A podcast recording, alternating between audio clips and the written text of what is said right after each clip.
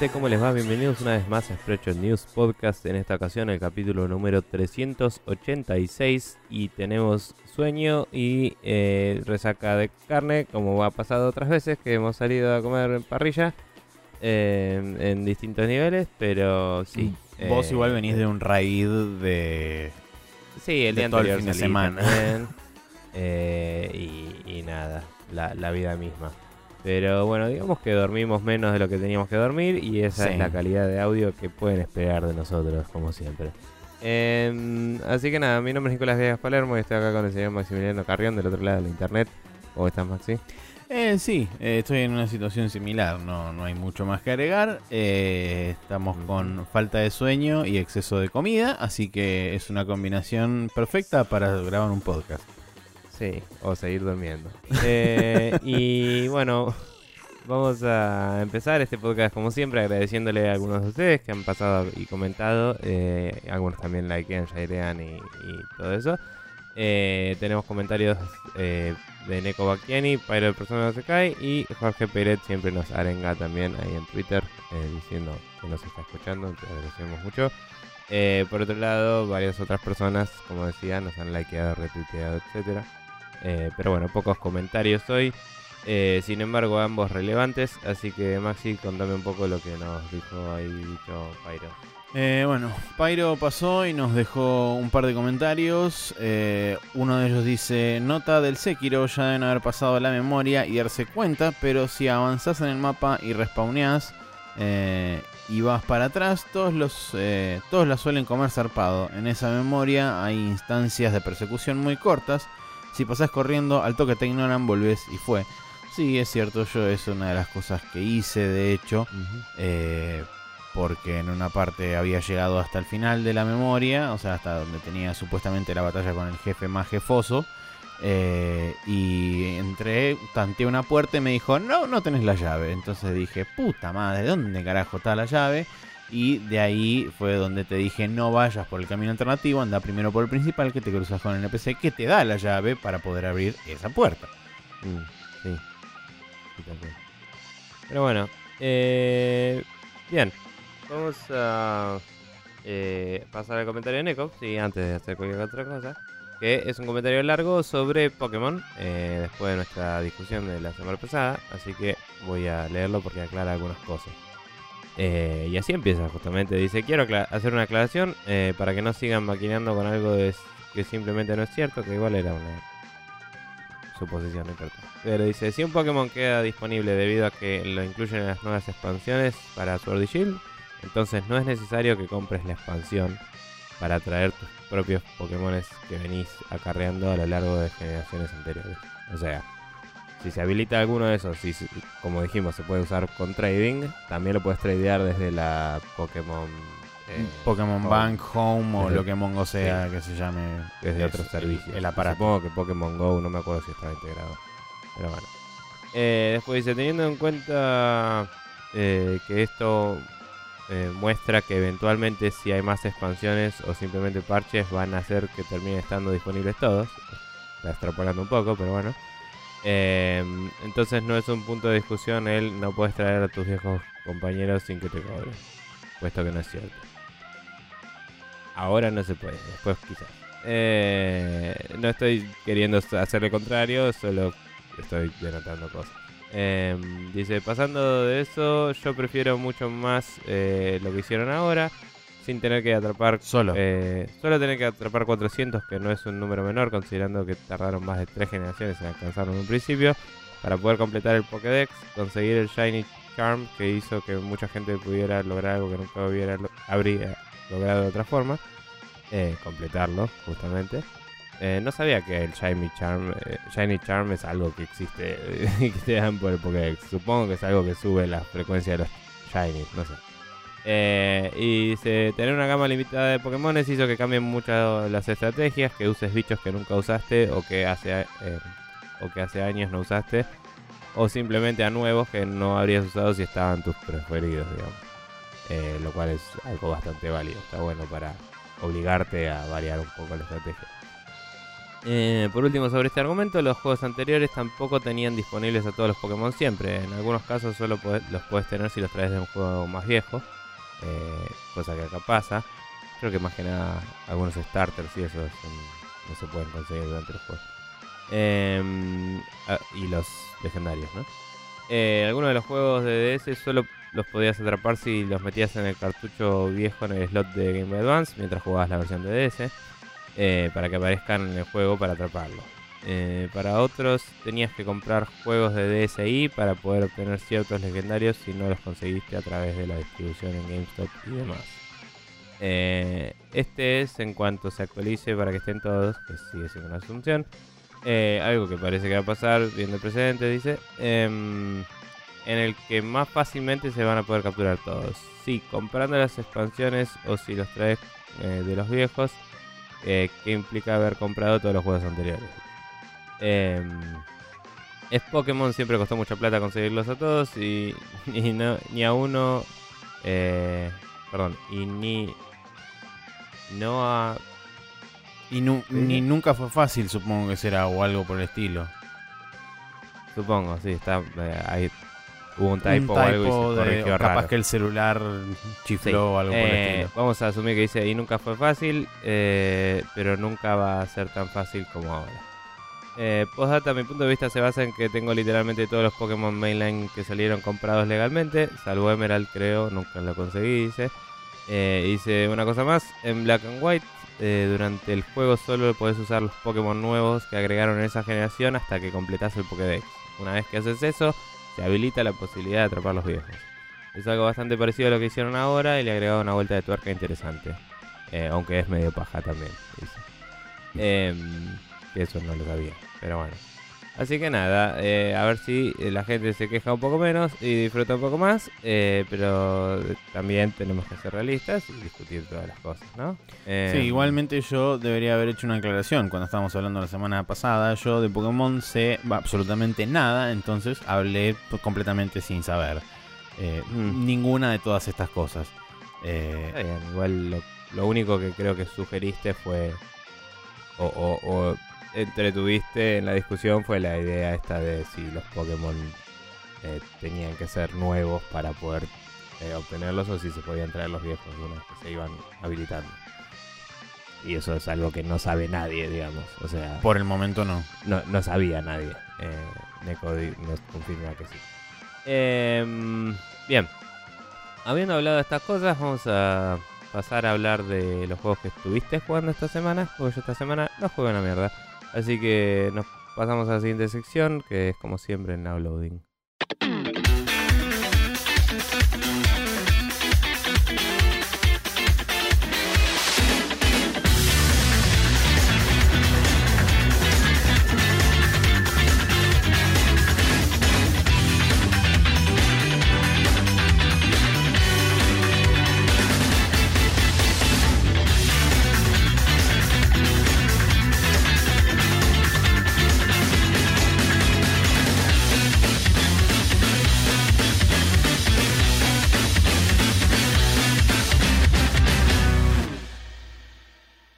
Acá en el Now Loading donde vamos a hablar de los juegos que jugado Maxi esta semana. Como decía, yo no jugué nada. eh, a este momento estoy de vacaciones, no oficialmente desempleado.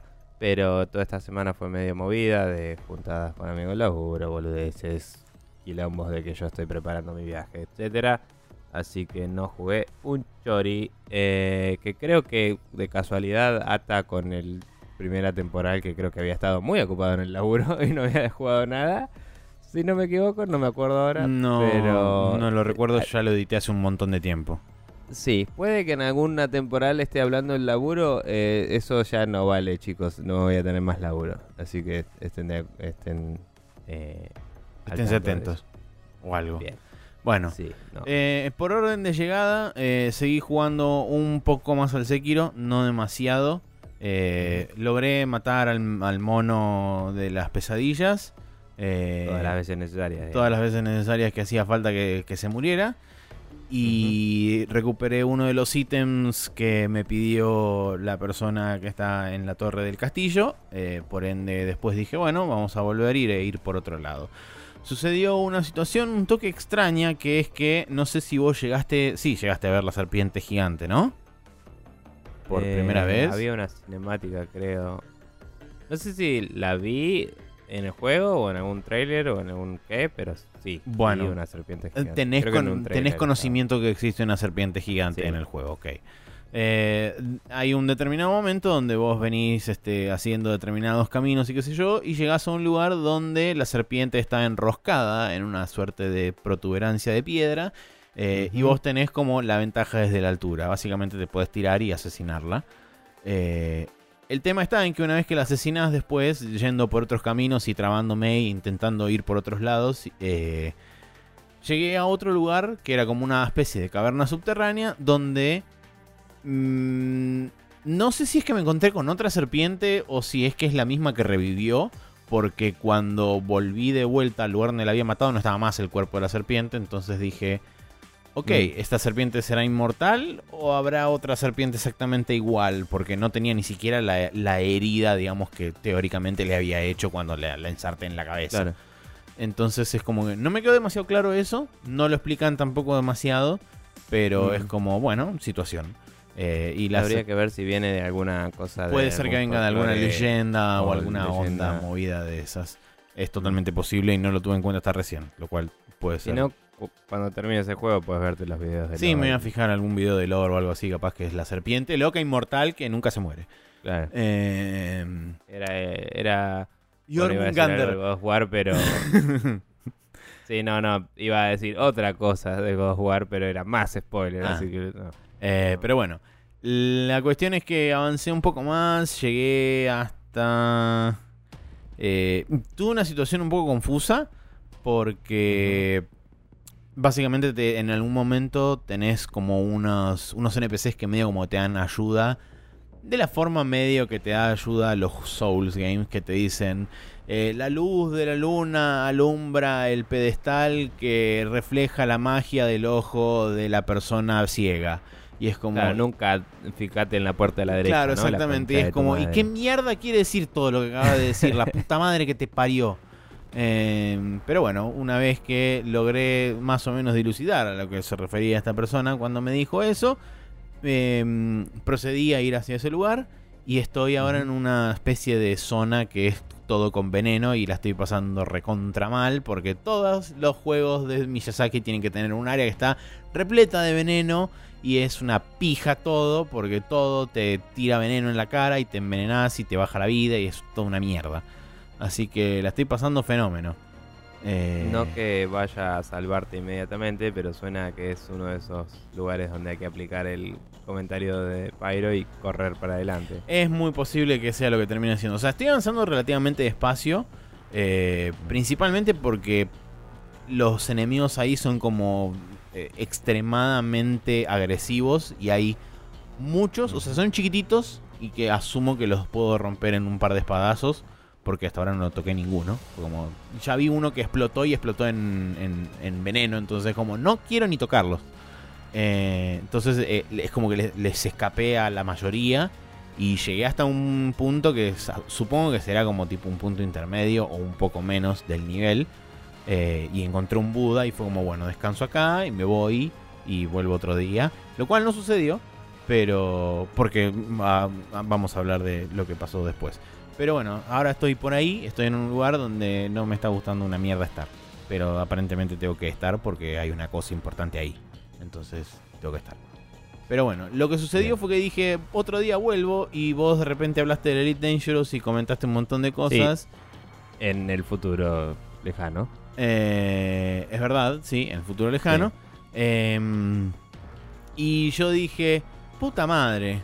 Y me lo bajé y empecé a jugar. Y borré el save y arranqué de cero. De vuelta. Así que ahora vas a comentar todas cosas que después va a sonar a que yo las repito en un mes. Pero bueno, Eh, sí, no, en realidad no voy a comentar mucho más. eh, voy a decir simplemente, refiéranse al capítulo 391, donde Nico va a decir un montón de cosas y yo solamente voy a agregar, cuando estás haciendo autodocking en las estaciones espaciales se pone música clásica y eso está buenísimo.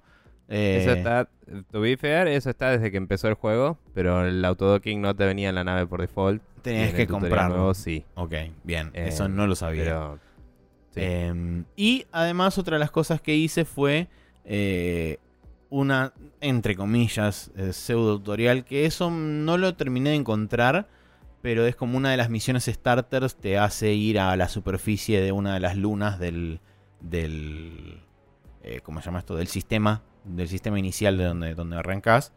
Eh, entonces hice todo un poco de... No hice con el camioncito andar por la Tierra y qué sé yo, sino que simplemente hice una especie de en- entrada orbital al planeta y qué sé yo. Está muy, muy bueno. Eh, el HUD y toda la... sí, cómo cambia inclusive la, la física de la nave cuando pasás Sí, de es estar más avión. vuelo a- de vuelo espacial a vuelo, digamos, entre comillas, eh, atmosférico, que no necesariamente tiene atmósfera el planeta, pero digamos que es algo más similar a eso. Sí. Em, vuelo em, influido por gravedad. digamos. exactamente. O mayormente Em, influido por gravedad. Sí, que inclusive no, o sea, eh, te muestran, viste que tiene como unas barritas de, de valores en los cuales puedes estar para estar bien y Sí. mantener el vuelo. Esos valores varían según la fuerza gravitatoria Claro, del planeta. según la gravedad del planeta, me imagino. Entonces, creo que la física de cómo volás no cambia mucho. Es más que nada una cuestión de, bueno, te muevo estos valores y es como que tu computadora está compensando todo, ponele. Eh, que es un poco...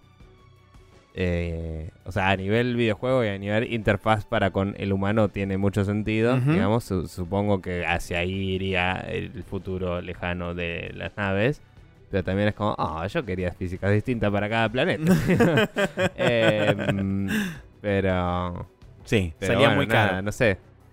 Eh, no sé, capaz que sí, capaz que la tienen y si apagás el assist te haces pija. Es muy posible, Eh, sí, no lo lo cual probé. yo no lo voy a probar todavía. Pero bueno, eh, nada, eh, coincido con muchas de las cosas que dijiste vos sobre el tema de los tutoriales. Está muchísimo mejor armado, está muchísimo mejor guiado.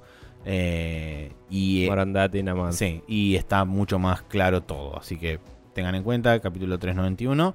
eh, adjunto a todo lo que dijo Nico. Y este es como, bueno, bienvenido al Space Tracking de vuelta. Y empecé a hacer misiones eh, Sí. de llevar y traer cosas y qué sé yo. Todavía no compré nave nueva, pero mi idea es este, tirarme hacia la minería porque eh, la Me minería. encanta es, que no pudiste esperar un mes y jugábamos juntos. Tipo, Es de que, bueno, no- bueno, igualmente todavía estoy con la Sidewinder, o sea, no avancé en nada. Eh, está bien. Trata de, de en lo posible, si te copa, jugar más a los otros juegos que tenés. Y cuando vuelvas jugamos juntos un rato. y Sí, te- sí, sí. te y Sí, voy a, voy a, voy a hacer eso.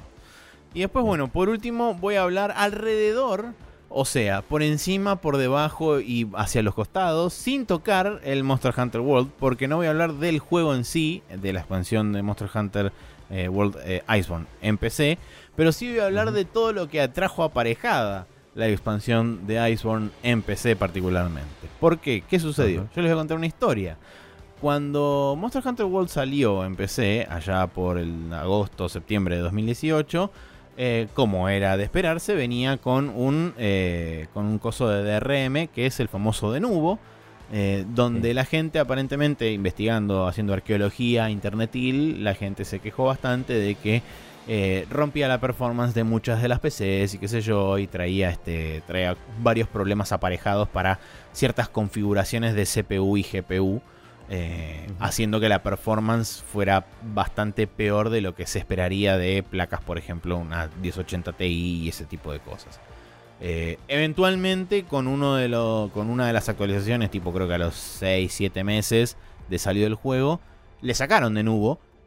Y la gente fue feliz porque pudieron disfrutar de un juego más estable, que tenía una mejor performance y qué sé yo. Eh, saltamos al 9 de enero de 2020 y cuando sale la expansión de Iceborne, vuelve de nuevo. Y vuelve a romper todo y a hacer los mismos desastres que estaba haciendo. Pero no conformes con eso, Capcom dijo, doble o nada, redoblo la apuesta y además junto con de nuevo implementaron un sistema de anti-cheat mal implementado que además. Empeora todavía más la performance porque hace básicamente que los procesadores lleguen al taco, al 100% de proceso todo el tiempo y en muchos casos se recalienten. y en algunos casos ni siquiera se puede ejecutar el juego en las PCs de, de determinadas personas. Dale, dale, buenísimo. Sí, tal cual. Pero es como que...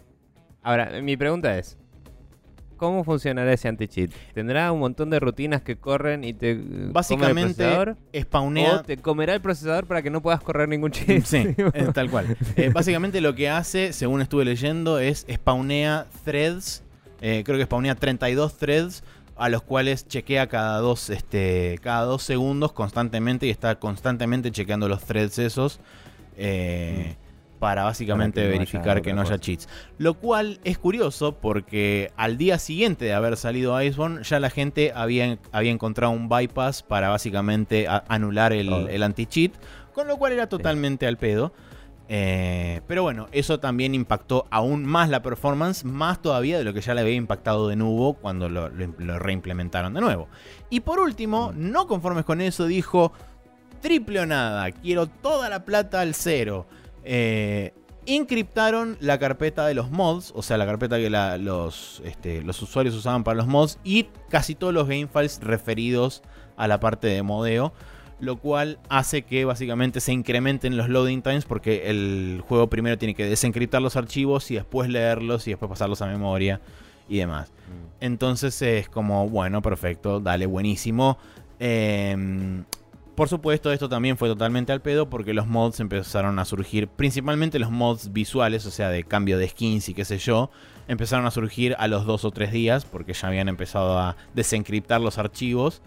Eh, Porque básicamente los chavales los encriptaron tipo con una key que era re pelotuda de sacar. Eh, Un MD5 probablemente. ponele. Es un eh, estándar y bastante craqueable. Exacto. Y es como que empezaron a, empezaron a aparecer los primeros mods a los dos o tres días. Y de hecho, una de las cosas que, que hicieron básicamente eh, implementando todas estas cosas es que la comunidad de modders se pusiera con el triple de, de ganas. Y es como que ahora están avanzando mucho más rápido de lo que venían avanzando con World. Y están como sí. rompiendo todo el juego por dentro. O sea, abriendo el juego para, para modear muchas más cosas todavía. Es que los crackers y los modders, eh, lo primero que quieren hacer es, es sacar las cosas que molestan. Sí. Y, y después nadie quiere hacer contenido. Es como que eso es tipo. Lo divertido es romper el status quo. Sí, tal cual. Y bueno, como siempre, la gente que se termina jodiendo es la gente que pagó su plata legal por la experiencia y qué sé yo, y que en muchos casos por ahí no tienen eh, la, la sapiencia suficiente para, por ejemplo, hacer el bypass de, del, del sistema anti-cheat y todas esas cosas que te aumentan, te, te mejoran eh, generosamente la performance y qué sé yo. Y hay gente que por ahí todavía al día de hoy habiéndose lanzado hace casi dos semanas Iceborne, todavía no lo pueden ejecutar en su PC porque no les corre directamente. A pesar de que Capcom sacó un parche eh, hace dos o tres días que para algunos les mejoró la performance en un 10 o 15%, o sea, pasó de estar clavado en 100, ahora está en 90, 80 y pico. Eh, a otros les mejoró sustancialmente la performance y a otros no les mejoró absolutamente nada. Y bueno. Pero no sé. Quizás con suerte vuelvan a sacar el. el Yo creo que el- este la reimplementación en particular de de nuevo es justamente para evitar la, la piratería de las primeras semanas y qué sé yo. Yo para mí el- Claro. lo van a remover con un parche dentro de, no sé, dos, tres, cuatro meses. El tema es suena que... como lo que hizo el Witcher 2. ¿Te acordás que el Witcher 2 salió con DRM y la gente lo puteó de arriba abajo? Sí, Eh, también era un DRM medio choto, no me acuerdo cuál era. eh, no Y- era de nuevo, pero era, era un DRM choto, sí. Y ahí los de GOG dijeron, la cagamos, nunca más. Va, los de CD Projekt.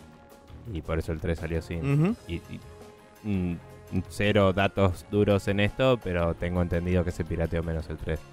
Eh, Sí. En, en- en la fecha de salida, seguro que cuando tuvo revuelo la gente lo pirateó pleno. Pero la gente que lo estaba queriendo comprar de una o jugar de una, lo, lo compró más. Sí, sí, tal cual. Em, Este, pero bueno, otro, digamos, más allá de la de, de Nubo, que es seguramente un paso temporal, vamos a decirlo, o intermedio, que seguramente va a ser removido más adelante. Creo que acá el, el- la peor ofensa, eh, o lo mejor dicho, la mayor ofensa es el sistema anti-cheat que está, mm, primero que está mal implementado, porque eh, está generando, está spawneando una cantidad de, de proceso al pedo enorme, gigantesca. eh, y que además es tan simplemente bypassable como este, amagar a cerrar la ventana de- de- del juego, decirle que no y eso ya desactiva el sistema anti-cheat. O sea, es así de boludo. Bueno, Este, eso. Pero encima, para colmo, si me dijeras que es un juego que es competitivo, multiplayer y que hay PvP y qué sé yo, te lo entiendo que tenga un sistema anti-cheat y qué sé yo. Pero estamos hablando de un juego que es 100% cooperativo y que se puede jugar offline, inclusive, este, totalmente solo. Y es como, ¿cuál es realmente la razón por la que implementas esto? Es como, no- nadie, nadie le está encontrando demasiado sentido a, ese, a eso en particular. Sí, Este, aparte. Posta, es como que no, no. no me acuerdo ahora qué cosas se pueden comprar o no, pero es como que. No es algo súper. Uy, no. Alguien chiteó y. Y está cagándole guita a los demás. Claro. O, o está, tipo, ganando una ventaja que los demás tienen que comprar. No, no sé. Sí, no sé, es extremadamente extraño. Pero bueno, esa es la situación, digamos, eh, general de la expansión de Iceborne en, en PC. Más allá de eso, el juego sigue siendo divertido. Yo tengo algunos problemas de performance, lo tengo que correr un poquito más abajo de lo que corría el juego base. En cuanto Sí. a, a las, este, a los settings en general, lo tengo que poner un poco más abajo para que corran más o menos eh, con la misma performance. Eh, ¿Vos seguís con una 9? yo, tengo con, yo sigo con una 970, sí. Está bien. Eh, no, no, no tengo idea de cuándo, pero algún día planeo hipotecar mi casa eh, que no tengo y comprarme una placa de video nueva y te puedo eh, girar la mía si te sirve. Vemos. Dale. Eh, no sé. Pero bueno, eh, eso fueron las tres cosas que estuve jugando eh, con, variada, con variada intensidad, pero en líneas generales este, fue eso. Sekiro Shadows Die Twice, que está disponible para PC, Play 4 y Xbox One, yo lo jugué- estuve jugando en PC.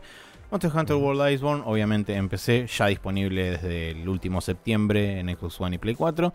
Y el Elite Dangerous, que yo también lo estoy jugando en PC, pero está disponible en Xbox One y en otra consola más. ¿En Play 4 está o todavía no? ¿O nunca En estuvo? Play 4 está. Ah, ok. Eh, no me acuerdo por qué la otra vez dudé.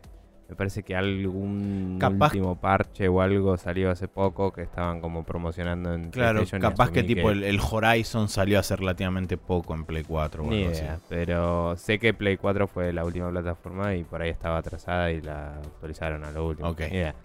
Pero lo que no vi eh, sobre Elite es, eh, viste que mencioné en el futuro, eh, que, em, que se venía un parche ahora y no, no vi que... Ah, no, yo tampoco me fijé a ver qué, qué era lo que involucraba. Ah, bueno, y eso. bien, Igual eh, era más estabilización y eso. Sí.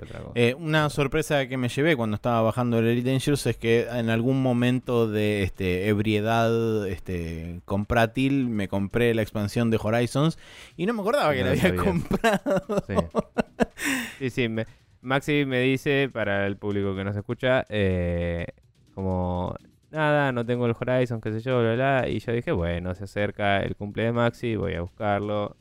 Estoy así a punto de comprárselo y dice, ya tiene este juego. Y es como, bueno, la concha de tu madre, Maxi. Sí, eh, Y te mandé el screenshot literal de He already owns this. Sí, sí. eh, Sí, porque, digamos, toda la situación saltó porque yo entré, digamos, a la, a la versión base de Elite Dangerous y cuando Nico mencionó el mes que viene que se puede crear tu avatar virtual, dije, qué raro, a mí nunca me saltó la opción de eso, qué sé yo. Entonces dije, debe estar atado a la expansión de Horizons. Y entonces ahí fue donde Nico me dijo, uy, qué choto. Entonces empezó, se puso a buscar para regalármelo y me dijo, no, che, boludo, ya lo tenés. Y es como, ¿en serio? ¿Sí? ¿Ya lo tengo? y es como, sí, claramente ya lo tenía. Eh, así que bueno, eh, eso es todo por el Now Loading. Está muy bien. Eh, igual está. Eh, si iba a decir estás conduciendo vos, sí es mentira, estoy conduciendo yo. Así que vamos a cerrar ahí y con suerte cuando vuelva de Japón voy a tener muchos juegos de los cuales hablar. Eh, que creo que no sé si en esta línea de temporada lo habíamos dicho, pero me estoy yendo a Japón, yupi.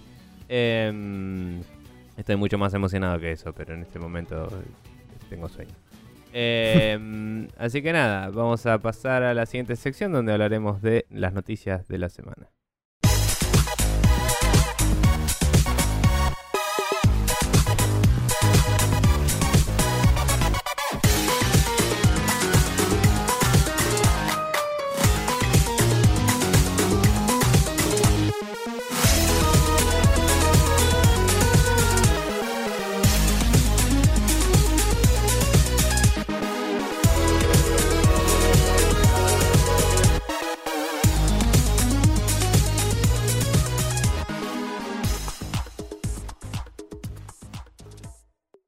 Estamos acá de vuelta en el Rapid Fire, donde voy a eh, esquipear la primera noticia que podemos guardarla para un hot coffee, que es lo que habíamos medio hablado Habíamos ayer. mencionado, sí. Y vamos a eh, pasar a la segunda, que es que Epic Games eh, Store integró OpenCritic como plataforma de reviews para su storefront. Eh, no sé si esta integración ya está disponible en este momento, pero Sí, creo que sí. Bien. Eh, nada, para eh, para las eh, rate- para los ratings numéricos que hacen los, los críticos y sitios en general, eh, los juegos pueden elegir, los eh, developers pueden elegir eh, cuándo mostrarlo y cuándo no, digamos, eh, en, en su store page. Sí, recordemos que OpenCritic es como una, una alternativa que surgió en su momento de Metacritic, donde eh, Metacritic tiene, eh, además de contenido de videojuegos, tiene contenido de películas, software y otras cosas más. En el caso de OpenCritic se centra específicamente y únicamente en eh, ratings de videojuegos y es un agregador de scores como, como lo es Metacritic también. Eh, pero la idea es que eh, Epic Game Store a través de la implementación de OpenCritic pueden tener, digamos, como entre comillas, la palabra autorizada de los críticos sobre cada uno de los juegos. Y efectivamente lo que, lo que hacen en OpenCritic es ponerte, digamos, lo que tienen en general, dependiendo, o sea, eh, basándose en las diferentes reviews, los puntos a favor y los puntos en contra y si es recomendado o no el juego en líneas generales. Además de que, como dice Nico, en el caso de tener varias reviews numéricas, tienen la opción de mostrar un score que aparentemente Epic Store le va a entregar ese control a los desarrolladores para decir si mostrarlo o no. Sí, en realidad es como que parece que lo que puedes hacer es ponerle un umbral y si es menos o más que ese umbral, directamente cambia el wording a recomendado o no. Em, Ok. pero sí, no termino de entender cómo funciona.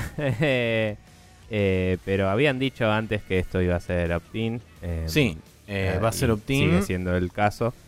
Y eso es para que los que quieren escudarse del review bombing, bombing puedan directamente decir, bueno, no hay reviews fin. Eh, y es como...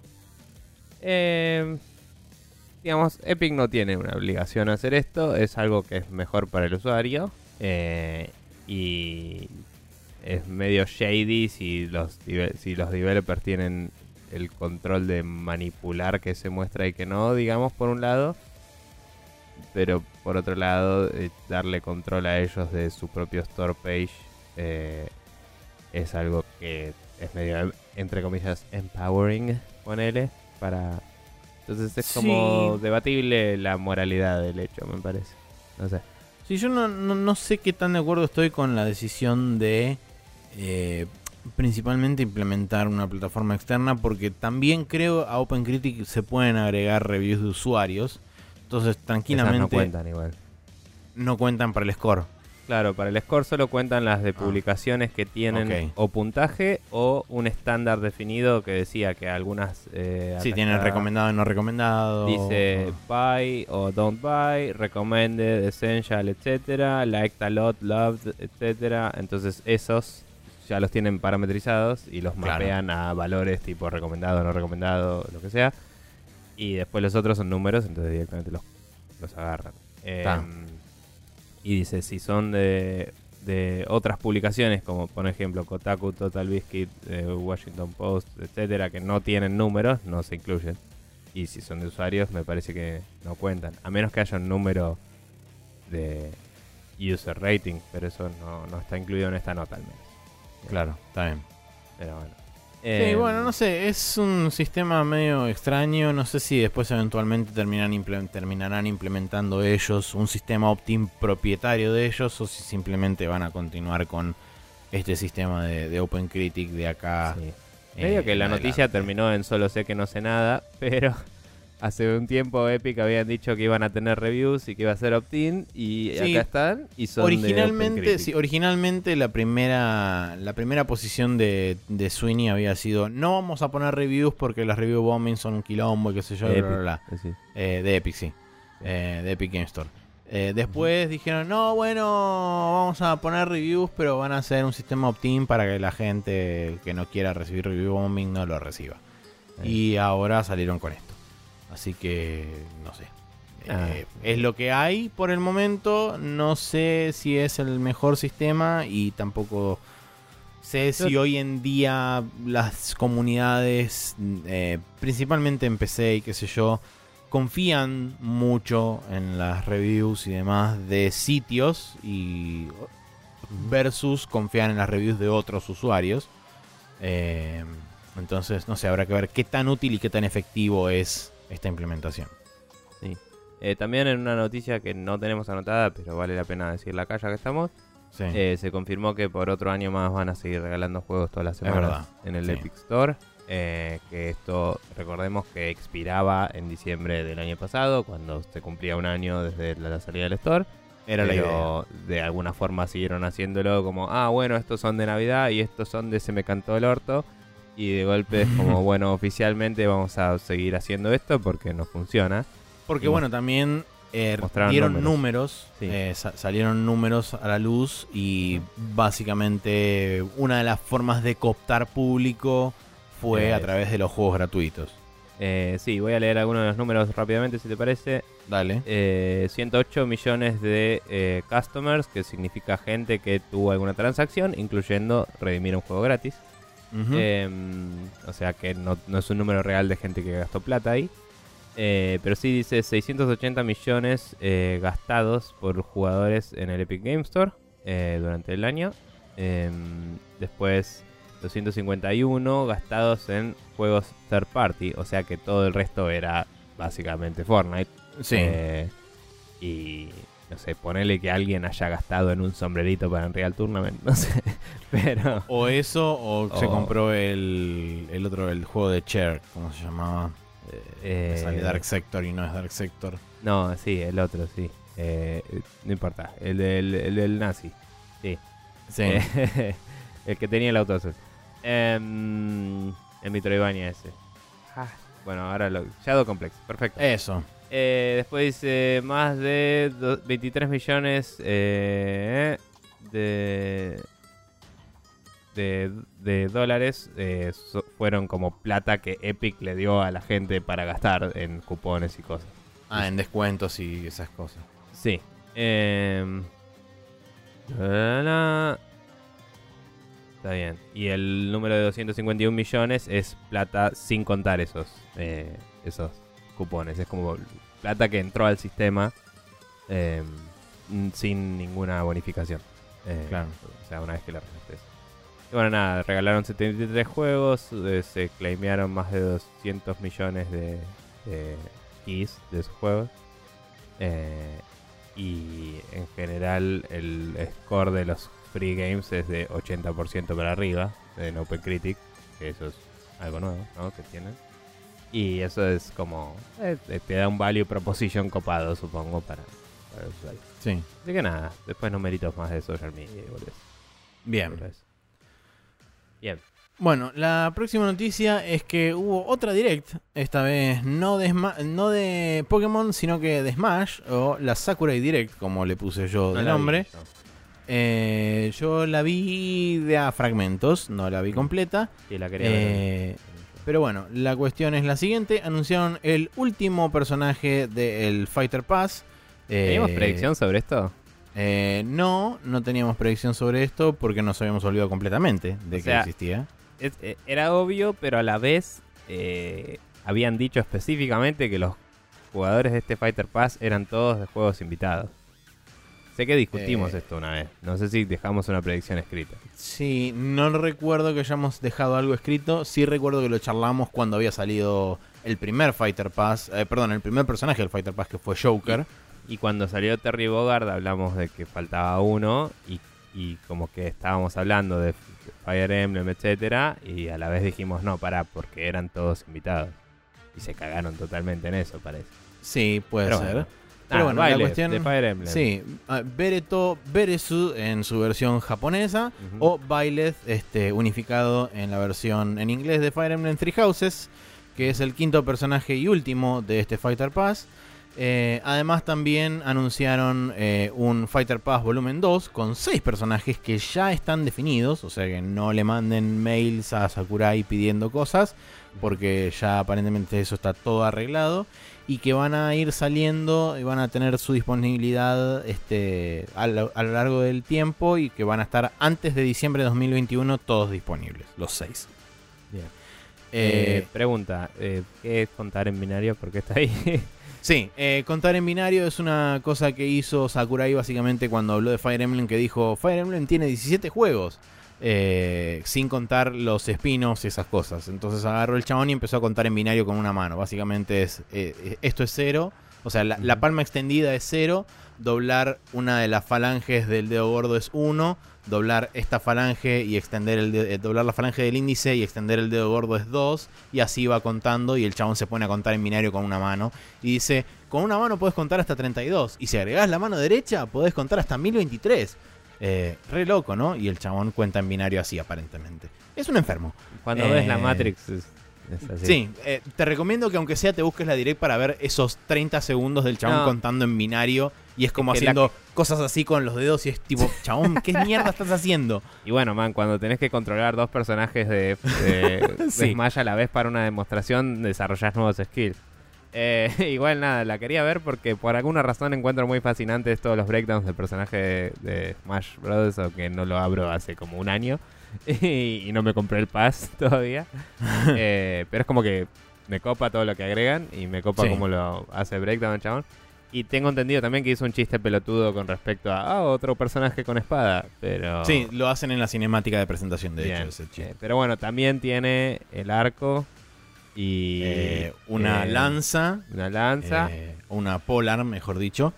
no sé si tiene un hacha, pero y una, una suerte de masa o un martillo o algo por el estilo. ok. E imagino, no estoy seguro, imagino que la espada es medio látigo también. Eh, la espada es como la espada de Ivy del Soul Calibur, sí. es una espada látigo. El, el spoiler alert, así es la espada del Fire Emblem, ¿no? Em, de este Fire Emblem. Capaz lo hicieron a propósito para el Smash. Digo, Sí, che, bueno, pongamos una espada que no sea totalmente una espada, así lo podemos poner en Smash. claro. Eh, eh, Eh. bueno, y después anunciaron Mi Costumes que van a venir con el Fighter Pass Volumen 2. Eh, no, perdón, con el quinto con el quinto personaje, o sea, con Byleth, que Sí. sale el 28 de enero. Eh, ya está disponible para preordenar. Vienen eh, Altair, Mega Man X, Mega Man X, Rabbids y Cuphead. Cuphead, el personaje Cuphead, de la misma forma que incluyeron a Sans de, de Undertale. Y de la misma forma que pusieron un tema de Undertale en el, en el pack de Sans. eh. Cuphead va a venir con un tema del juego Cuphead. Sí, Eh, y se ve bastante igualito. Sí, se ve bastante, bastante igualito. Inclusive hace la, la, la, finger gun y dispara con, con los dedos. Qué grande. Eh, Em, me gusta que, que le estén dando un poco más de customización y flexibilidad a, a los Mi Fighters en ese sentido, porque es como que venía muy limitado a hacer ropita y ahora es como que tienen más como skins, entre comillas, ¿no? Sí. Eh, pero bueno, nada, eh, detalles boludos. Eso, eso fue en líneas generales todo lo que se anunció, todo lo que anunció Sakurai en relación a Smash y dijo básicamente eh, Smash es un ya no es un juego de pelea o nunca lo vi como un juego de pelea sino lo veo ahora todavía más como una celebración del gaming en general. Sí, es como Este, un greatest hit. Sí. Así que, bueno, para la gente que, que quiera su personajito de Fire Emblem, ya saben. Ah, también anunciaron la fecha de salida de los eh, amigos de Richter y de Dark Samus que salen el 17 de enero. Eh, o sea, ya salieron para ustedes. Bien. Eh, Eh, así- eso es todo. Bueno, eh, pasando a lo siguiente, aparentemente hay reportes indican em, que va- podría salir el Horizon Zero Dawn en PC. Eh, esto viene de una entrevista de Sean Layden, em, que decía que antes eran muy estrictos con las exclusivas, pero eso podría estar cambiando en el futuro. Dice, vamos a soportar la plataforma de PlayStation, eso es innegociable. Sin embargo, en el futuro van a haber algunos títulos saliendo. eh, ¿Cómo es? Del ecosistema de PlayStation. Sí, eh, saliendo. a- buscando un, un install base más grande, más, más- llegar a más usuarios. Eh, o sea, la implicación era PC, porque es como la plataforma que no le compite directamente.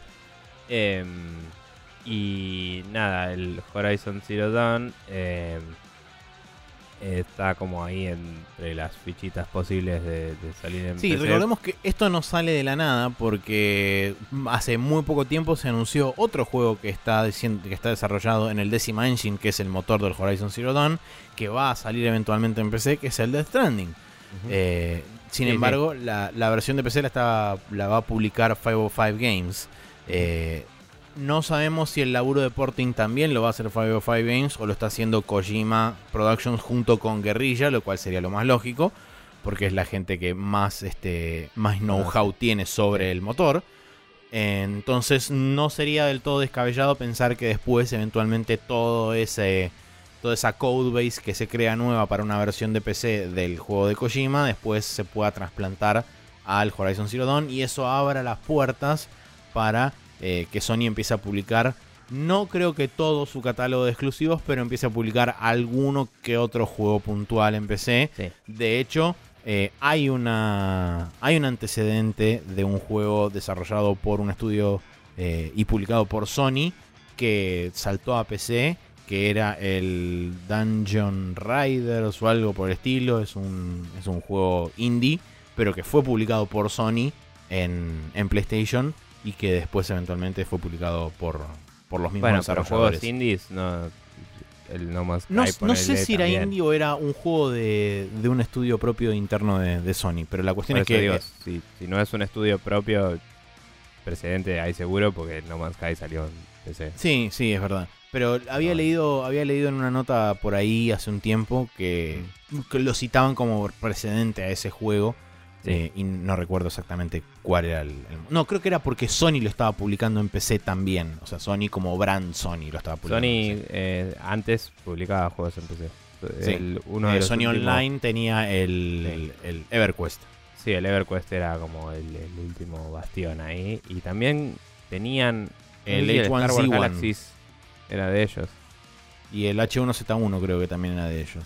Hasta que después se separó Daybreak, Sí. se fue de Sony Online. Sí, pero el Cerraron Sony H1Z1 Online. creo que era exclusivo. Ese no salió. Era uno que le mandó a hacer a eh, este chabón que hizo el. Ah, al PlayerUnknown. Ah. Le mandó a hacerlo. Si no me equivoco. Puede estar cruzándome un poco ahí. Pero bueno, de cualquier forma. eh, sí, volviendo la- sobre lo que estábamos sí. hablando. Eh, todo esto viene a que fuentes le dijeron a Kotaku, aparentemente, que se iba a portear el juego PC y tiene sentido por todo lo que decías, sobre todo que el motor ya está siendo usado en PC para la versión de Death Stranding, que va a salir eventualmente este año. Y todo que, esto eh, primero salió de un youtuber ruso hace casi tres meses que había Sí. citado este, desarrolladores de guerrilla que estaban hablando de la posibilidad de hacer un port eh, de, del motor, principalmente a PC. eh, y entonces el chabón medio como que eso lo había atado más a Dead Stranding saliendo en PC y, y yéndose de la, de, la, de la exclusividad, entre comillas, de PlayStation. Pero después plantea más adelante, ¿y si esto después también se aplica a un juego como Horizon Zero Dawn y termina saliendo en PC? Entonces aparentemente ahora tendría un poco más de, de backup toda esa, toda esa hipótesis y podría llegar a ser real, lo cual, eh, si bien implica un cambio de estrategia bastante importante de parte de Sony, insisto con el hecho de que esto me parece más un caso relativamente aislado que una nueva estrategia de negocios. Eh, creo que por ahí lo van a usar como caso piloto al Horizon Zero Dawn para ver cómo funciona y qué tanto, qué tanto empuje tiene y qué tantas ventas eh, recopila en PC. Sí. Y en base a eso seguramente tomarán una decisión y establecerán quizá una, eh, una, ¿cómo se llama? una división de porting de juegos internos de Sony a PC o algo por el estilo. Y empezarán a portear del catálogo más viejo. Tipo, me imagino un Last of Us Remastered, me imagino eh, Mm, esos tipos de juegos. Bloodborne. Yo imagino que van a hacer una división más dura entre lo, lo que es llamado los flagship, ¿no? Eh, tipo, el Last of Us yo creo que no lo van a portear porque es vende consolas, ¿me entendés? Pero Last of Us Remastered ya hoy no vende consolas. Eh, no, pero... Estoy hablando del 1. Está bien. no, pero eh, en el momento en el que lo haces multiplataforma, la gente te va a pedir el 2 en PC. Entonces me parece a mí que va más por el lado de... No, no digo que Guerrilla Games sea, entre comillas, de la B, pero digo, toda la vida Guerrilla Games hizo eh, juegos primera persona para, em, para PlayStation, eh, que eran medio de nicho, digamos. Sí. Eh, o sea, em, no me sale el nombre ahora de la franquicia. Killzone. Gracias. Eh, pero ponerle que sale un nuevo Killzone en Play 5 y eventualmente sale en PC. Killzone es un juego que se alinea mucho más con el tipo de jugadores que PC por ahí.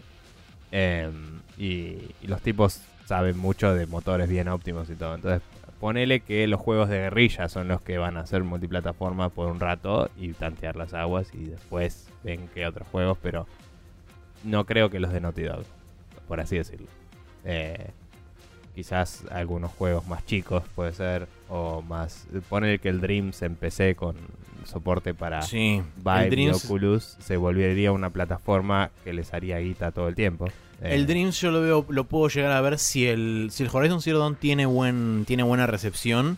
Eh, creo que no te digo inmediatamente después, pero un, un buen segundo, un Yo creo buen que ya está en segundo caso. desarrollo, si son Puede ser, Puede ser totalmente posible, sí, sí. Es un juego que lo vendes en, Bueno, en Steam o en Epic o en donde quieras y Sí. te- o sea, lo, lo vas a vender por años y años. Sin ir más lejos, hace unos meses atrás hablamos que uno de los cofundadores de Media Molecule en una de las de los tantos eh, de las tantas charlas de game developers que hay alrededor del mundo eh, comentó expresamente dijo que a él le encantaría poder tener Dreams en todas las plataformas posibles, pero que están pensando idealmente en eventualmente en- de alguna forma llevarlo a PC porque eso expandiría la audiencia bocha Sí, sí. y además ayudaría también a que las herramientas de creación se puedan manejar de otra forma, Sí. permitiendo aún más versatilidad. Sí, sí, digamos. eh, obviamente que es increíble que están haciendo controles que andan con literalmente eh, DualShock. Un y eso, control. pero si le pones mouse y teclado a eso, vas a poder hacer cosas bastante más elaboradas, eh, menos tiempo, idealmente, si diseñas la interfaz bien, ¿no? Pero, Claro, sí, obvio. pero bueno, no sé, bueno, nos fuimos a la mierda, pero eh, sí, es un yo creo prospecto que- interesante. Yo personalmente lo que sí te reitero, en mi opinión, no creo que los juegos que se consideran vende consolas o sus franquicias vayan a salir. Pero los otros que son reconociblemente de Sony, sí, para tirarte, mirar qué buenos juegos hace Sony. Y además tenés estos otros que te, te podrías comprar si te compras la Play. ¿Me entendés? Mm. Entonces quizás. em, pero bueno. Sí, no sé, eh, habrá que ver. Bien, la última noticia es que Google apuesta al juego de las exclusivas temporales, prometiendo más de 120 juegos en 2020, entre los cuales destaca 10 exclusivos, de forma temporal, obviamente, Eh, en, su, en una presentación que básicamente la utilizó como roadmap para plantear eh, su, su estrategia de en 2020. Hizo Stadia. básicamente esta, esta revelación que dijeron que más o menos 120 nuevos juegos van a ser agregados al servicio, entre los cuales se van a destacar 10 Time Exclusives, pero que no dieron detalles de ninguno, o sea, no dijeron nombre de nada. Simplemente nuevo, es el como servicio es Stadia, no lo mencionaste para nada. Sí, perdón, Y hay eh, gente que puede no estar al tanto. Pero es- Perdón, sí, sí, eh, Google Stadia, el servicio de, De de- stream. de streaming de, de Google para jugar jueguitos a través de la internet. Bien. Eh, no, hay, no hay mucho más a la noticia, es como es una un anuncio medio sin contenido, porque es como, vamos a tener un montón de juegos y vamos a tener exclusivos, pero no ¿Se te vamos a decir nada. ¿Son los exclusivos o no? No, no dijeron ninguno. Eh, ni siquiera uno, por lo menos, vamos a decir. No, tenemos el Anthem Penguin 4. Eh, pero ni siquiera. Eh, así que es medio como eso. sí, es medio es como, lo dale, dale, buenísimo. Sí, Pero- tal cual. Eh, así que nada, Google sale a anunciar cosas que no tienen contenido y después desaparece de vuelta a- en las sombras y se va. Eh, no, hay, no hay mucho más que eso. Eh, vamos a ver cómo le va a Google durante este año 2020 y si ellos dirimen que fue un éxito o fue un fracaso y el año 2021 nos recibe con nosotros hablando de, che, ¿viste? ¿Te acordás de Google Stadia? ¿Cómo cerró de repente y se fue a la mierda todo? o si nos recibe con otra cara. Pero por el momento es esto lo que hay. Y como eso es todo lo que hay en el Rapid Fire, vamos a pasar al calendario. Está muy bien. Eh, y en el calendario para el jueves 23 tenemos el Oddworld Stranger's Wrath HD para Nintendo Switch, que tengo entendido que eh, dada la diferencia de tiempo desde el último lanzamiento de este juego, es como la mejor versión de todas. O sea, es muy posible. probablemente en PC corra mejor ponele, pero a esta le dieron más eh, lavadas de cara que a esa y que yo sepa no actualizaron la de PC. Así que nada, eh, esto es un juego first person eh, en el mundo de Oddworld y era creo que la tercera entrega de las cinco que querían hacer em, en la historia original. Ah, en el arco, sí. Sí, eh, que por cierto ya está anunciado que están trabajando en la cuarta. Así que eso también es algo que no anotamos en nuestras predicciones, pero puede aparecer en el 3 quizás. Eh, cosas por el estilo. Eh, después de esto tenemos también eh, The Walking Dead, Saints and Sinners para Nintendo, para, Windows. Windows. Y nada, es un juego survival horror y no tengo ni la menor idea de qué va. Yo tampoco. Eh, pero bueno, y el 20 es tu cumpleaños. Así que díganle feliz cumpleaños a Maxi. Díganle feliz cumpleaños. Eso. Así que nada. Vamos a pasar al Hot Coffee donde vamos a discutir esa primera noticia que salteé. Y después nos vamos a la mierda.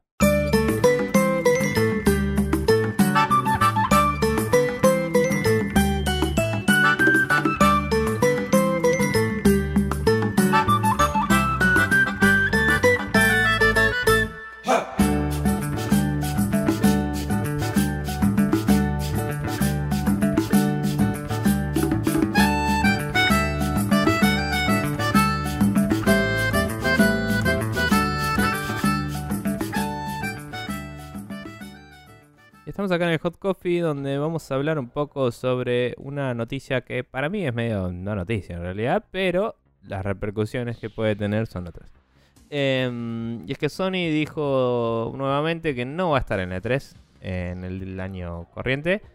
Em, que nada, es algo que yo asumía, no me acuerdo, creo que lo discutimos un poco en las predicciones Sí, anuales. Yo, yo me ataba to- me ataba un poco más a, digamos, a la estructura clásica donde un año de presentación de consolas uno suponía que eh, se iban a ahí. presentar todos en el mismo lugar físico, qué sé yo, iba a ser la, entre comillas, celebration of gaming y va.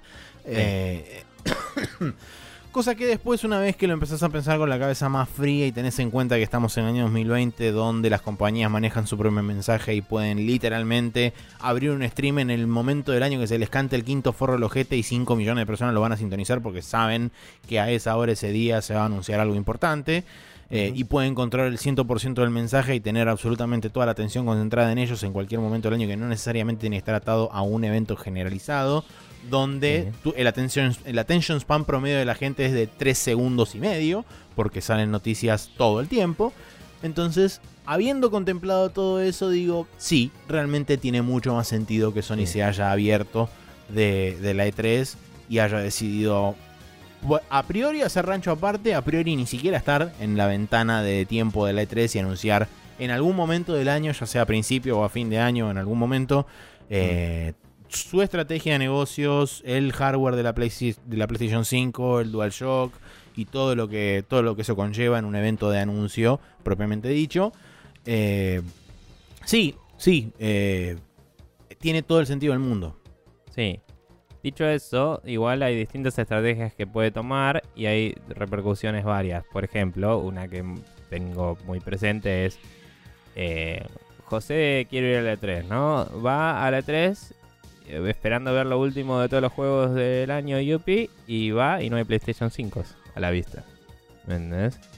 Y eso em, es mucho. O sea, el- el- la persona común que va a la E3 em, va a haber juegos que van a estar anunciados para PlayStation 5 igual, pero si los, si los puede probar en algún hardware real, probablemente sea o en una PC o en una Xbox eh, Series X, ponele. Eh, Sí. O en hardware actual, que también tipo puede ser que estén en, en las consolas corrientes, ¿no?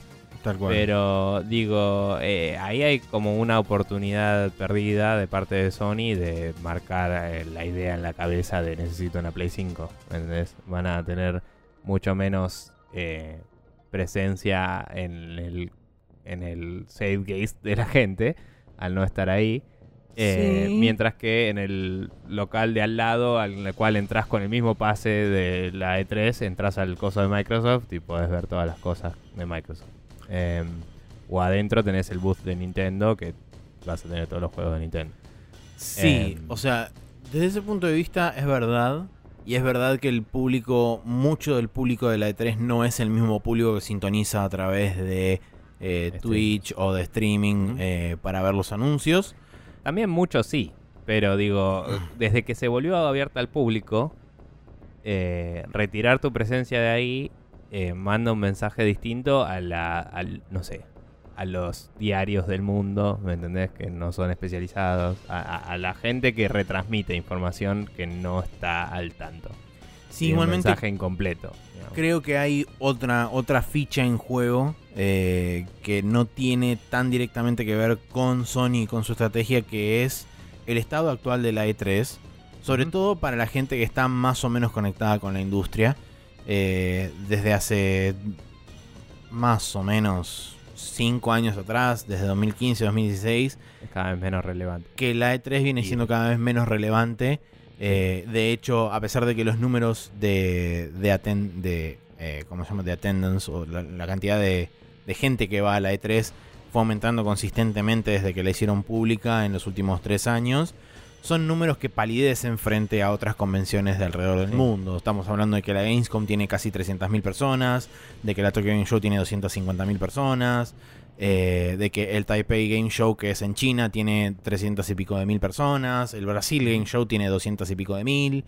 Entonces, y, y la E3 con toda la furia llegó a 60 y pico de mil la última vez, en, en 2019 creo que fue. Entonces estamos Sí. hablando de un volumen de gente que palidece frente a... y que supuestamente es uno de los tres grandes shows del, del gaming del año. Entonces, ¿y cómo puede ser que haya tan poca gente metida ahí adentro? Está bien que históricamente siempre la E3 fue algo que se dedicó, como ya lo habíamos hablado mil veces, siempre se dedicó más a la parte de retailers y a la industria en sí. Y eh, digamos que la apertura recién vino en estos últimos años. El tema es que me parece que no está evolucionando a la velocidad que correspondería que evolucione y se está volviendo irrelevante a una velocidad apabullante. Sí, sí, sí, sí. Eh, igual nada, digamos. Me parece que la más grande preocupación que hay es esa que decía, que la opinión pública, digamos, de la gente más suscripta a eh, los medios tradicionales o a sitios populares pero no necesariamente especializados, em, esa gente puede no tener tan presente en la cabeza el brand de PlayStation una vez que haya ido a la E3 y puede tener la imagen mental de la mayoría de los juegos salen para las otras consolas. Dicho eso, eh, Sony no dijo nada al respecto de qué va a hacer, pero muy probablemente los anuncios que haga tiene dos chan- dos formas de hacerlo. O hacerlo en la misma semana, eh, que puede tener presencia física o no, pero en la misma semana anunciar todo para que los diarios reporten todo como en el marco del E3, que es lo que Mm. han hecho históricamente EA y otras empresas que se han ido retirando del, del floor. Eso puede Eh, ser. De nuevo, Microsoft está al lado, está medio asociado, pero no está en el floor tampoco. Sí, y es sin verdad. embargo, se lo reporta como parte del E3. Algo que yo no eh, recordaba es que Microsoft no tuvo booth el año pasado en la E3. Yo lo- con No, porque que tiene yo- el espacio yo- al lado. Exactamente, yo creía que sí había tenido, tenido booth en Igual- el show floor. Eso, como me enteré este año, no lo sabía. eh, con el mismo pase de la E3 entras al de Sí, Microsoft. Entonces, al de Microsoft. Están asociados todavía. Técnicamente estás, entre comillas, en la E3 moverse- todavía. Sí. Eh, pero bueno, digamos, Sí, la segunda opción. Eh, la segunda opción sería eh, cortarse solo y decir, bueno, dejo que pase toda la E3 y después, en una semana en la que no pase nada, te hago como, como habían hecho en la Paris Games Week y cosas así, que ganaron un protagonismo resarpado ese, ese momento, que no había ningún otro anuncio de nada y salió y tiró un montón de cosas. Una de las cosas que dice la nota de Games Industry es que justamente Sony, eh, digamos, eh, retruca con eh, que van a, van a estar presentes en cientos de consumer events alrededor del mundo. O sea que no sería raro que eh, haya presencia de Sony, si bien no en la E3, pero haya presencia de Sony en todos los packs, en Sí. Gamescom, en Paris. Games Week, en Tokyo Game Show, en Brasil Game Show, en Gamescom Asia, que va a arrancar a partir de este año, no nos olvidemos de eso, eso va a ser un punto importante. Eh, en el Taipei Game Show, en el China Joy también, ¿por qué no? Eh, entonces Bueno, es como que van a hacer un marketing más distribuido a lo largo del mundo y quizás más localizado inclusive, y eso puede llegar a rendirle frutos, porque inclusive también se van a referir a medios locales para que Sí. transfieran la información a sus propios este, compatriotas. Sí, sí. A ver, y Sony siempre fue un- una empresa más internacional que. eh, En el, por lo menos en el mensaje que Microsoft. Porque Microsoft tiene presencia internacional súper más que Sony. Sí, obviamente. pero su mensaje siempre fue muy apuntado al, al mercado. Muy céntrico en primero, Norteamérica. eh, y después al resto. Entonces, eh, igual en la Gamescom y eso tiene mucha presencia también, ¿eh? Pero digo, siempre los anuncios grandes son en E3 y siempre el mercado yankee es el, el base de Microsoft. Entonces, quizás es como decís, y pero ponele que igual salen en... Tipo, la, la primera vez que vemos la consola igual es en territorio yankee. Si lo hacen en una PAX, como vos decís, em, bueno, no sé si, suge- si sugerías eso con su presencia ahí, pero ponele que están en la PAX y te demuestran ahí la PlayStation. Nadie más va a estar mostrando algo nuevo. Eh, Es de- verdad. O sea, van a estar mostrando cosas que viste en la E3. Entonces, de golpe, la noticia es esa y todo el mundo va a hablar de eso. Sí. Puede ser, puede ser, pero también no es el momento en el que todos los diarios del mundo y todos los medios no especializados están mirando a la industria, que es lo que te decía. O sea, Sí. eh, hay gente que por ahí se sintoniza a ver qué pasó en los jueguitos una vez al año ahí, ¿me entendés? Sí, en junio, la, la primera semana de junio. digo, eh, nada, Sony sabe lo que hace, eh, la mayoría de nosotros no sabemos lo que hace, pero, pero digo, yo creo que es una decisión eh, válida y que puede sacarle provecho, pero eh, la pregunta es para dónde va a ir y, y sí me parece que eh, es, es un golpazo para la, para la E3 y para la ESA, que habían salido con un anuncio, con, con un... O sea, no sé cómo lo anunció Sony, que después se sintieron medio obligados a dar un statement de ellos. No sé si Sony sí, dijo la- algo la- como... No, la, primero Sony salió a través de un spokesperson, a des- eh, salió a decir que no iban a estar presentes en la E E3 2020, Ujú. eh, que ellos valoran a la E3, como- eh, respetan a la, a la ESA como organización, pero sienten que la versión, esta visión de la E3 2020 no es el, el venio adecuado para lo que nosotros nos queremos enfocar en este año. Que recordemos, esa visión supuestamente puede llegar a estar particularmente basada en las diapositivas que se habían filtrado hace unos meses. Que dicho sea de paso, eso también lo quiero tocar tangencialmente con algo que vos decías de todos los diarios del mundo y demás. Pero eh, se habían filtrado esas diapositivas que hablaban de una experiencia más enfocada en este, traer celebridades y, este, y que sea algo más similar a eh, las packs y ese tipo de cosas donde haya juegos más haya más juegos presentes y sea más una, una especie de, de festival y no tanto un lugar donde se hacen los anuncios y qué sé yo y donde está digamos concentrada toda la prensa del mundo. Hablando justamente de eso, recordemos que el año pasado y aparentemente varios años anteriores se, por negligencia absolutamente completa y 100% responsable de la ESA, se filtraron las direcciones, números de teléfono, emails y demás de muchos de los periodistas que acudieron a la E3. Entonces, eso también me hace a mí plantearme y decir, bueno, la prensa especializada capaz que sí va a cubrirlo igual con mayores recaudos o quizás tampoco van. Pero digo, la prensa generalizada también, al haberse enterado de todo esto, ¿serán? eh, ¿Se la jugarán a ir a cubrir el evento igual sabiendo todo este tipo de cosas? Mira, yo creo que sí, eh, bajo las bases de mm, la mayoría de la gente que hace amenazas de muerte y esas cosas lo hace a la prensa especializada y no a la generalizada, tal vez. Eh, y, y a que la gente se olvida, boludo. O sea, se olvida muy rápido. Sobre todo eh, la gente que no está siguiendo la industria y es solo, como decíamos una vez al año, lo que sea. Es como todo ese escándalo ya pasó y la mayoría de la gente no se acuerda que existió y eh, Es como, y, y vos tenés un trabajo como periodista y te dicen anda para allá y vas. Y, y si no vas, eh, en un medio tradicional sobre todo, me parece que es más difícil decir que Sí, no. sí, Eh, puede ser. Entonces, eh, no creo que eso influya demasiado en la cobertura del evento. Eh, me parece también que la ESA, a pesar de que no vi que lo hiciera particularmente, eh, tranquilamente puede empezar a streamear y, y cubrir ellos mismos, tipo usar una entidad propia, ¿me entendés? De Mm. prensa y Sí. controlar el mensaje ellos también, eh, que es lo que probablemente deberían, porque están haciendo un desastre.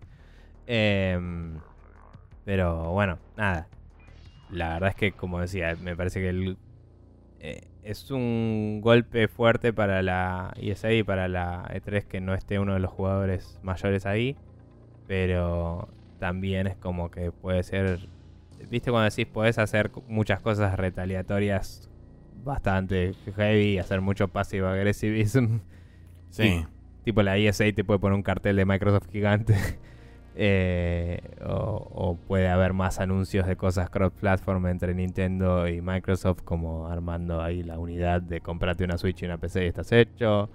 Eh, o sea, puedes hacer un millón de cosas em, que podrían dejar afuera a Sony totalmente, ignorarlo directamente y no tocar el tema. Eh, Sí, igualmente yo personalmente creo que no, habrá que ver cómo, cómo, cuál es el formato de la E3 de este año, pero yo creo que la E3 fundamentalmente ya es es algo que dejó de, existir como, como uno de los bastiones de, de las de las exposiciones a nivel gaming hace fácil 10 años. O sea, la última gran E3 para mí fue la E3 del 2013 donde presentaron la Xbox One, o mejor dicho, presentaron, donde anunciaron los precios y la fecha de salida de la Xbox One y de la PlayStation 4. A partir de ahí en adelante fue como medio que empezó a perder cada vez más relevancia y nunca, nunca volvió a ser lo que fue.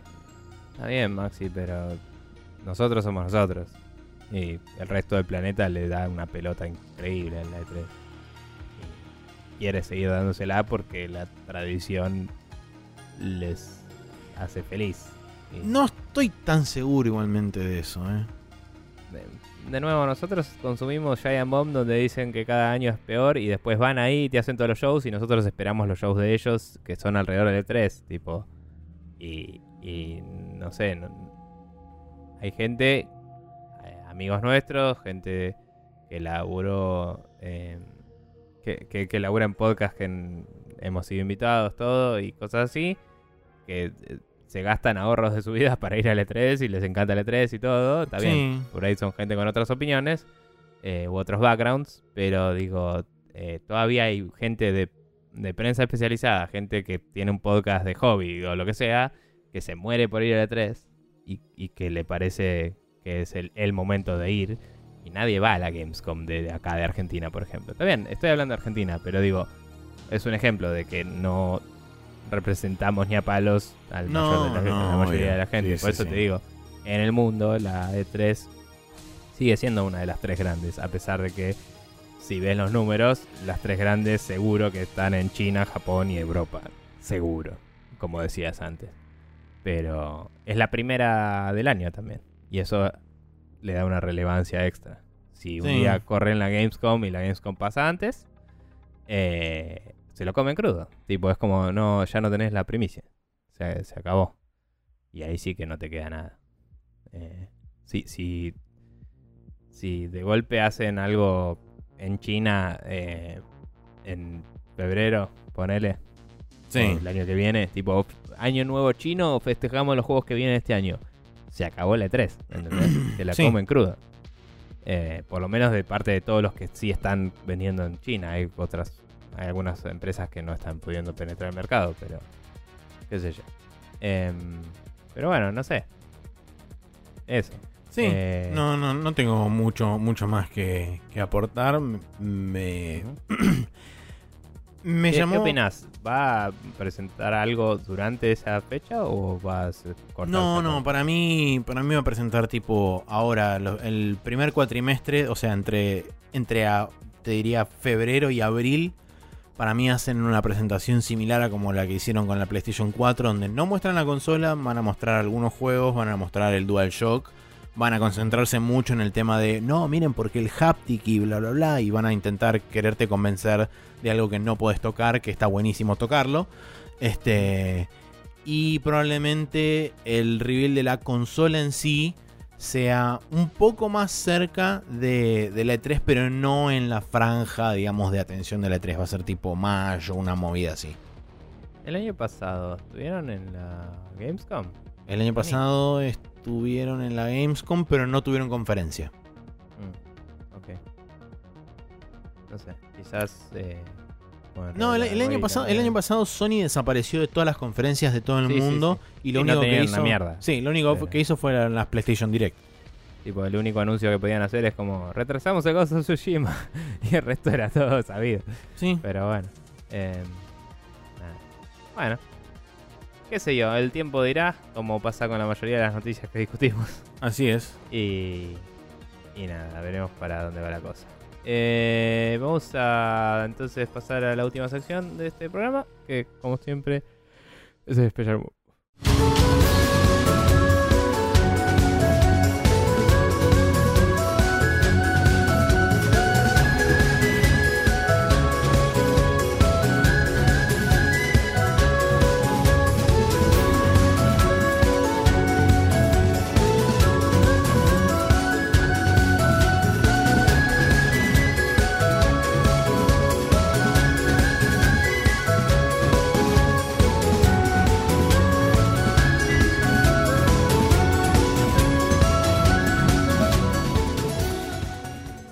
Estamos acá en el Special Move, pero antes de avanzar voy a decir algo que tendría que haber dicho al final de la sección anterior, que es que ustedes pueden mandarnos comentarios al respecto de toda esta situación con Sony.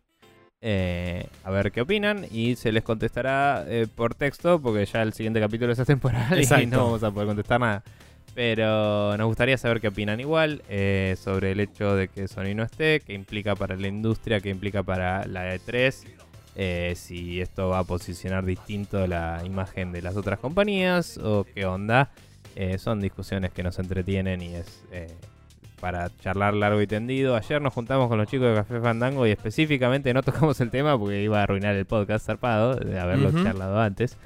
Eh, pero bueno, también nos gustaría saber qué opinan ellos. Seguro que nos van a escribir eh, cuando escuchen el podcast o lo van a discutir también en su programa, eh, aunque ya hablaron un poquito de eso. Eh, pero bueno, ¿dónde puede hacer la gente para escribirnos sobre todo esto, Maxi? Pueden mandarnos un mail a spreadshotnews.gmail.com Si no, pueden pasar por facebook.com barra spreadshotnews y dejarnos un comentario en el post del capítulo. Si no, por arroba spreadshotnews en Twitter, donde también este, ahí nos pueden dejar comentarios. Y por último, si quieren mandarnos preguntas, temas de discusión y demás cosas, pueden hacerlo en spreadshotnews.com barra preguntas. Bien. Eh, bueno, ahora que hemos dicho eso, vamos a hablar de nuestras recomendaciones para la semana. Vos tenés cosas de AGDQ que estuvo ocurriendo las últimas. Eh, la primera ¿La semana, de enero fue la HDQ Cierto. Awesome Games Done Quick Y ahora se 2020 estuvieron que recolectó 3.12 o 3.13 millones de dólares, el récord absoluto hasta el momento de todas las maratones que se han hecho en los últimos 10 años. Eh, y quiero, como siempre, recomendar algunas eh, maratones en particular. Eh, por supuesto que pueden ir a, a YouTube y a encontrar el canal oficial de, de Games Done Quick, que creo que es este, youtube.com barra GDQ. Em, y ahí tienen todo listado cada uno de los años y pueden revisar todas las que quieran. Pero en particular quiero destacar tres. Eh, una es la speedrun del Metal Gear Solid 3, donde demuestran lo absolutamente rota que está la IA de- del juego y cómo los boludean a más no poder a los soldados. Es absolutamente fantástico y siempre es, ¿Encontraron algo nuevo o, son, o es la Eh, misma run? Mm, es muy similar, tiene algunos detallecitos nuevos, eh, pero en líneas generales es, te diría, un 80% la misma run. Eh, pero aún así no deja de ser divertida. Sí, Eh, obvio. porque la cantidad de exploits y la cantidad de formas que tienen de, de- de- básicamente de engañar a la AI a la AI de los, de los diferentes soldados y qué sé yo es, es fantástico además de que bueno con el hecho de que el, el- el runner tiene, no sé, 2.000, 3.000 horas de práctica en el juego. Hay secciones que son realmente de habilidad, donde el chabón demuestra que la tiene atadísima. Por ejemplo, en el Sí. momento en que eh, te atrapan por primera vez los chabones de Gru, en, en Sí. donde estaba Sokolov, cuando Eva se va a la mierda y te deja solo. Eh, en esa parte es como que a los chabones los tenés que bajar sí o sí. Eh, y por supuesto, como es más rápido hacerlo non-lethally por justamente The Zorro, el chabón agarra, se equipa la, la pistola de, de, tranquiliz- de dardos tranquilizantes y desde la habitación sin salir baja 5 de los 9. Bien. Y es como, dude, ¿qué? ¿Cómo? Pará un poco. Eh, y después, obviamente, hace dos o tres movimientos y los termina. O sea, creo que en 15 segundos limpia toda esa escena. Eh, y es tipo, ¿how? Sí. No se, no se entiende. Bien.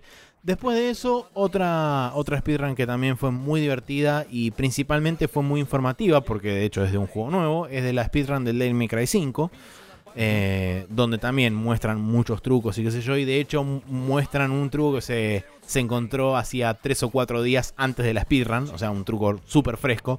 Eh, eso es lo bueno que tienen muchas veces por ahí de los juegos recientes, que son speedruns que evolucionan constantemente y que se encuentran cosas nuevas todo el tiempo. Entonces, muchas veces sucede que por ahí eh, ha pasado en juegos muy nuevos que por ahí encuentran un truco mientras están haciendo la práctica antes de la, antes speedrun. Y les va tan bien en la speedrun que terminan haciendo world record en, en el, mismo, en el mismo stream. Eh, ha pasado un par de veces en, en GDQ. Y por último, eh, la última speedrun que en realidad es medio como un, un truco porque son varias speedruns una tras de la otra pegadas. Es el Fallout Anthology Speedrun que básicamente hacen una speedrun, una sola persona hace una speedrun de todos los Fallout del 1 al 4. eh, donde también muestran un montón ¿Incluía de... el Tactics o solo los.? Eh, no, solo los mainline. Eh. Y el New Vegas. y el New Vegas, claro, que es digamos el único medio como offshoot que, que incluyen.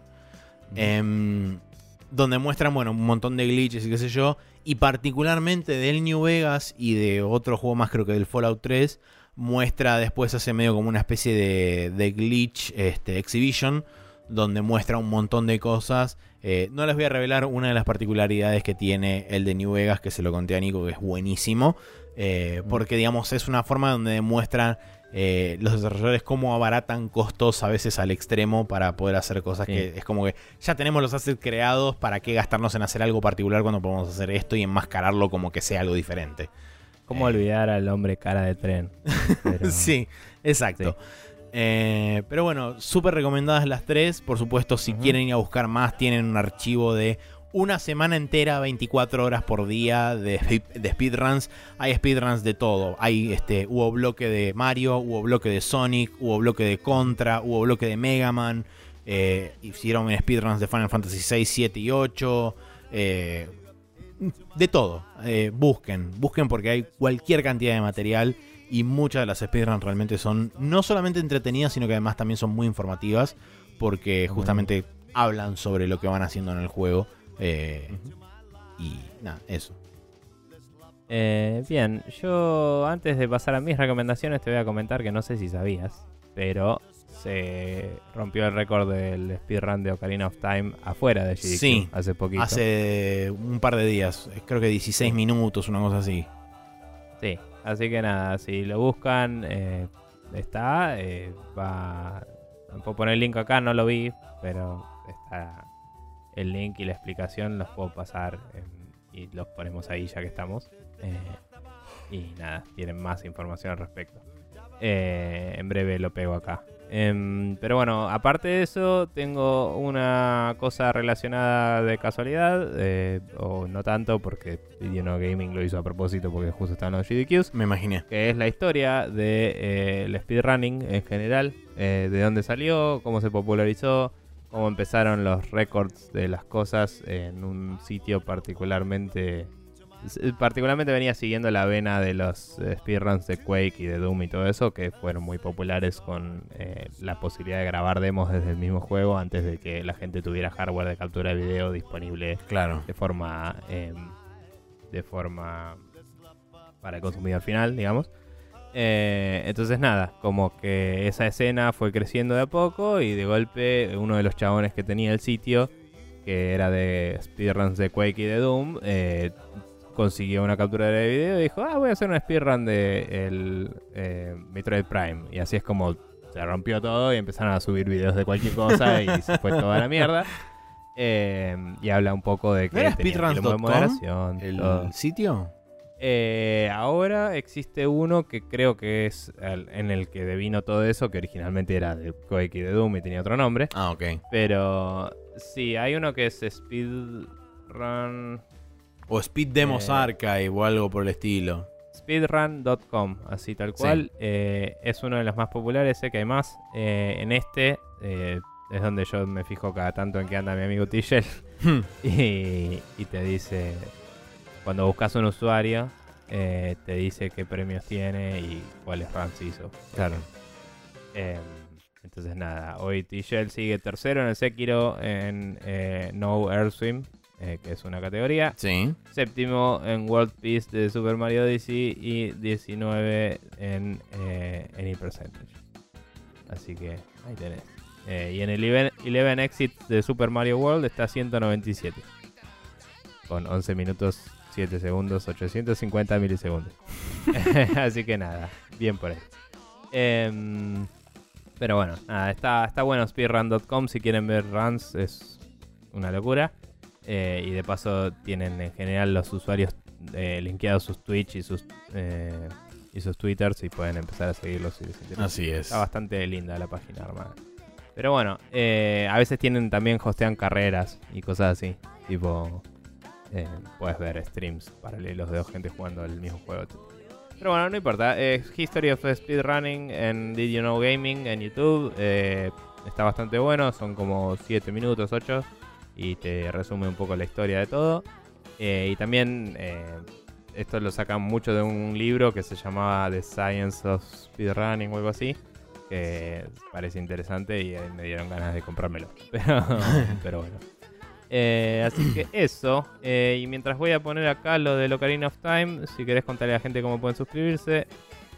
Bien, eh, para suscribirse a nuestro podcast pueden pasar por Apple Podcast, por eh, Google Play Podcast o por Spotify buscando Expertos News todo junto y sin acento. Nos encuentran, apretan el botón correspondiente para suscribirse o lo que sea que tengan que hacer en cada plataforma. Y todos los martes a las 0.30 a las 0.30 horas va a estar disponible nuestro podcast en su dispositivo de reproducción de preferencia. Si no, pueden pasar por acá.org y también buscar Expertos News todo junto y sin acento. Y también nos van a encontrar por ahí. Por último, expertosnews.com barra podcast es el feed de nuestro podcast, donde si lo copian y lo pegan en cualquier reproductor de podcast de su elección, también van a poder suscribirse a nuestro programa. Por último, youtube.com barra News TV es nuestro, nuestro YouTube oficial donde no subimos más cosas, sino que cada tanto nos metemos y arreglamos la playlist de lo que sobra de Expertos News, que hace como un mes que no la arreglo, así que va a haber muchos temas que no están. Pero Buenísimo. eh, eso. eh, y capaz que ahora que está el hiato del podcast, este, me pongo a revisar un poco eso que onda. Eh, y podríamos irnos con algún tema si querés. Si no, no, no se me ocurre cuál. Pero Eh, me fijo, si tengo, se me prende la lámpara con algo, pongo y si no, no. está bien. No sé si alguna vez nos fuimos con Never Gonna Give You Up. Sí, de hecho Pero- nos fuimos con Neuron y Bien. Bueno, entonces no. Eh, bueno, gente, eh, ha sido un placer eh, compartir este año con ustedes. Eh, me iré de vacaciones. Maxi estará un poco menos ocupado con el podcast y eh, tendrá sus vacaciones también en el medio en algún momento. Y si no muero en el camino, estaremos de vuelta. Em, En un mes y una semana. Sí. Eh, así que nada. Ese es el plan, no morir. Eh, el resto. el resto sobre la marcha. así que nada. em, creo que me parece que acabo de tirar el título del capítulo. y, y, y bueno. eh, qué sé yo. El 2019 duró como 7 años para todos.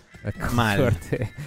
Con suerte eh, estaremos. eh, Siento como que este es mucho más el, el cambio de año que, que el cambio de año. Sí, es como que 2018 se extendió demasiado. Sí, tom- tomarse, sí, también. Em, tomarse las vacaciones es el punto de quiebre de cada uno, supongo, y, y el nuestro está todavía por verse. Así que feliz 2020 supongo.